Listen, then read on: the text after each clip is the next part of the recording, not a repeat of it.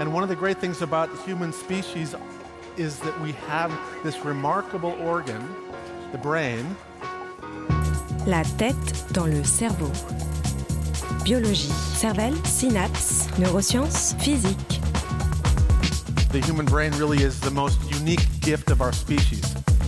Avec Christophe Rodeau. Certaines situations peuvent perturber la perception du temps qui passe, l'accélérant ou le ralentissant. C'est notamment ce qu'il semble se produire durant un confinement. La tête dans le cerveau.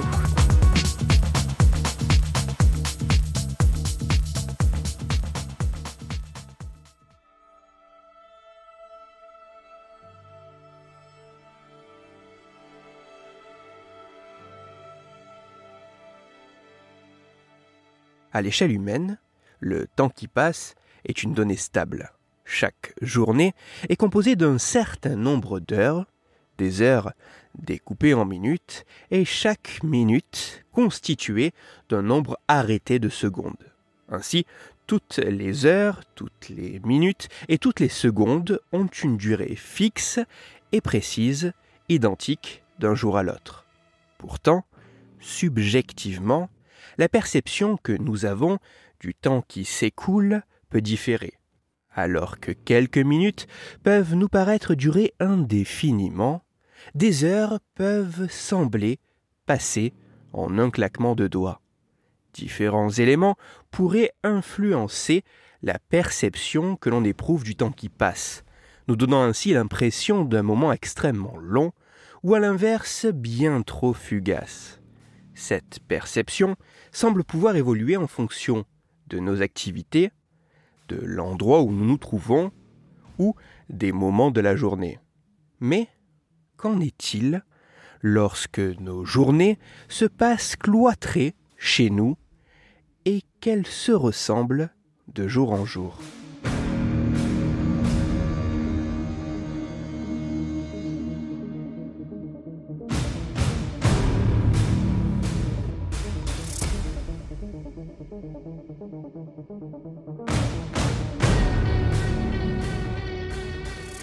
Afin d'évaluer comment le passage du temps est ressenti en période de confinement, un chercheur de l'Université de Liverpool a récemment réalisé une étude avec plus de 600 participants anglais.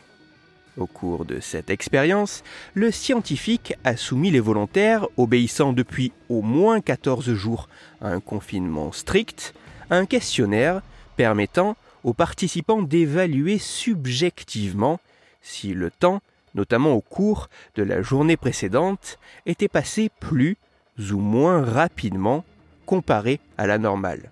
Ce questionnaire permettait également de recueillir d'autres informations sur les participants, telles que leur âge, mais aussi d'évaluer leur niveau de stress, leur charge de travail quotidienne, et leur satisfaction vis-à-vis de leur niveau d'interaction sociale. Car plus que de s'intéresser à comment le passage du temps pouvait être ressenti lors de cette période de claustration, le chercheur s'est également questionné sur les éléments tels que l'âge ou le niveau de stress par exemple qui pourraient influencer cette perception temporelle. Les résultats de cette étude sont à la fois intéressant et très instructif.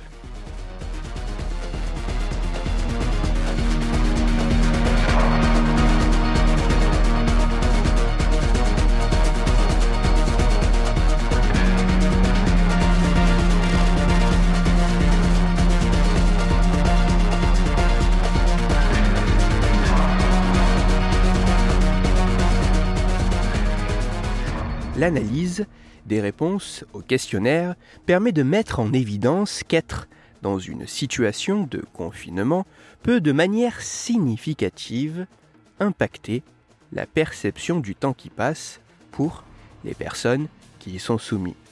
Dans le détail, sur les 600 participants de l'expérience, plus de 80% d'entre eux déclarent que le temps en période de confinement ne passe pas de manière habituelle. Toutefois, tous ne déclarent pas le même type de déformation temporelle. Pour près de la moitié, le temps passe plus lentement, alors que pour l'autre moitié, c'est tout l'inverse. Le temps passe plus vite. En croisant ces résultats avec les réponses aux autres éléments que le questionnaire a mesurés, il est possible de mettre en évidence des corrélations entre le ressenti vis-à-vis de l'écoulement du temps et l'âge, le niveau de stress, la charge de travail quotidienne et la satisfaction du niveau d'interaction sociale. Ainsi, il apparaît en moyenne que plus l'âge et le niveau de stress sont faibles, la charge de travail soutenue et la satisfaction du niveau d'interaction sociale haute, et plus le temps sera évalué comme passant rapidement. A l'inverse, en moyenne, plus l'âge et le niveau de stress sont élevés, la charge de travail faible et la satisfaction du niveau d'interaction sociale basse, et plus le temps serait évalué comme passant lentement.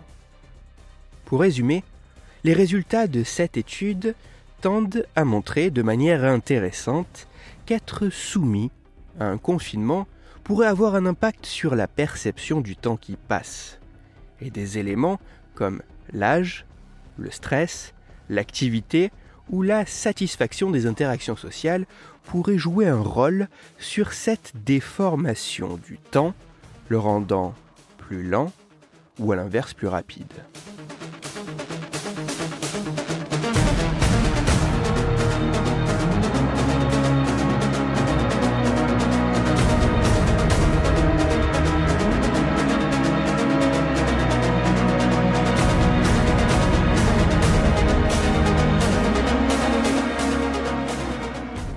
D'être intéressants, ces résultats permettent de mettre en évidence que le confinement peut certes, de manière assez globale, nous impacter, mais que cet impact pourrait ne pas être le même en fonction de qui l'on est et de ce que l'on fait.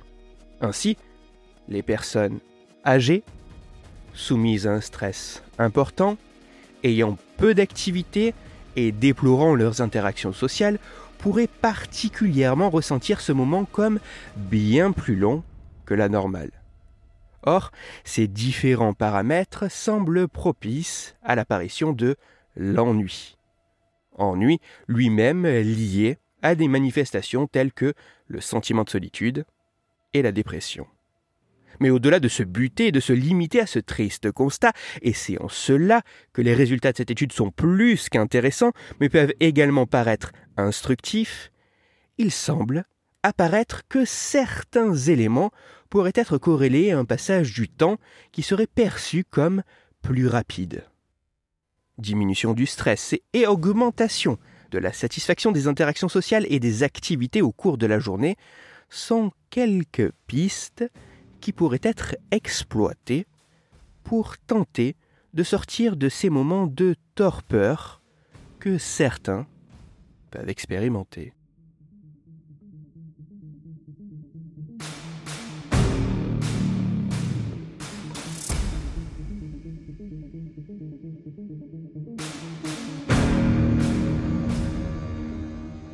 En temps normal, notre perception du temps qui passe peut être influencée par les activités que nous faisons et l'état dans lequel nous sommes. En période de confinement, cette perception semble pouvoir apparaître comme largement impactée pour une importante partie de la population. Si cet impact peut apparaître à certains comme une période courte où les journées passent rapidement, pour d'autres, le temps peut sembler bien plus long. C'est en étudiant ce curieux phénomène qu'il paraît possible de mettre en évidence des éléments pouvant influer sur cette déformation du temps. Ces éléments qui représentent autant de leviers permettant de mettre en place des pistes pour tenter de minimiser les aspects négatifs de cette situation particulière qu'est le confinement, afin d'espérer en minimiser au maximum les conséquences sur le long terme. Toutes les références de ma chronique se trouveront sur mon site Cerveau en argot. En consultant l'article correspondant à cet épisode, vous pourrez y retrouver la publication scientifique correspondant à l'étude dont je parle aujourd'hui. Si vous en avez la possibilité, je vous encourage à la parcourir car vous en découvrirez la grande richesse dont je n'ai fait qu'évoquer la profondeur et la complexité. Pour approfondir la chronique d'aujourd'hui, je vous renvoie vers un article disponible gratuitement sur Internet. Cet article a pour titre Covid-19, le confinement modifie de manière étonnante notre perception du temps. Il est écrit par Coralie Et il est à lire sur le site science et avenir.fr. Même si cette étude est très intéressante, notamment car elle permet d'étudier comment nous percevons le temps qui s'écoule dans des conditions écologiques et non plus artificielles comme cela peut être fait habituellement au laboratoire, les conclusions de ces travaux devront tout de même être retrouvées par d'autres chercheurs dans d'autres laboratoires afin de savoir si celles-ci sont réellement solides. Cela devrait également permettre de s'intéresser à d'autres types de populations de cultures différentes, car en fonction des dispositifs mis en place dans les différents pays, des possibilités de pouvoir échanger avec ses proches, ou des conditions dans lesquelles se vit cette claustration, tous les confinements ne se ressemblent pas et pourraient ne pas se vivre et se ressentir de la même façon.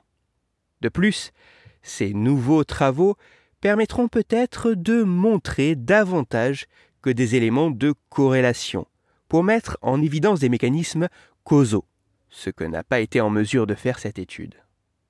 Dans cette chronique, il a été question des conséquences que le confinement pouvait avoir sur nous, mais aussi des pistes pour peut-être tenter d'en limiter les effets. C'est pour cela que je vous renvoie à l'épisode numéro 140 de la tête dans le cerveau.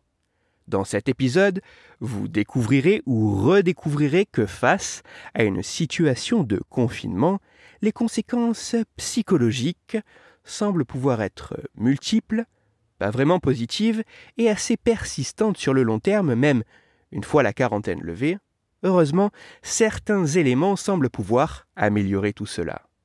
Pour parler confinement et distorsion temporelle, ou plus sérieusement, afin de discuter science et cerveau, vous pouvez me retrouver sur Twitter, Christophe-Rodo, R-O-D-O, sur la page Facebook de la tête dans le cerveau et sur mon blog Cerveau en argot. Si vous avez des questions ou des sujets dont vous voudriez que je parle, ou simplement des retours à me partager, n'hésitez pas à me le faire savoir directement sur mon compte Twitter, sur la page Facebook ou par mail à l'adresse la tête dans le cerveau gmail.com.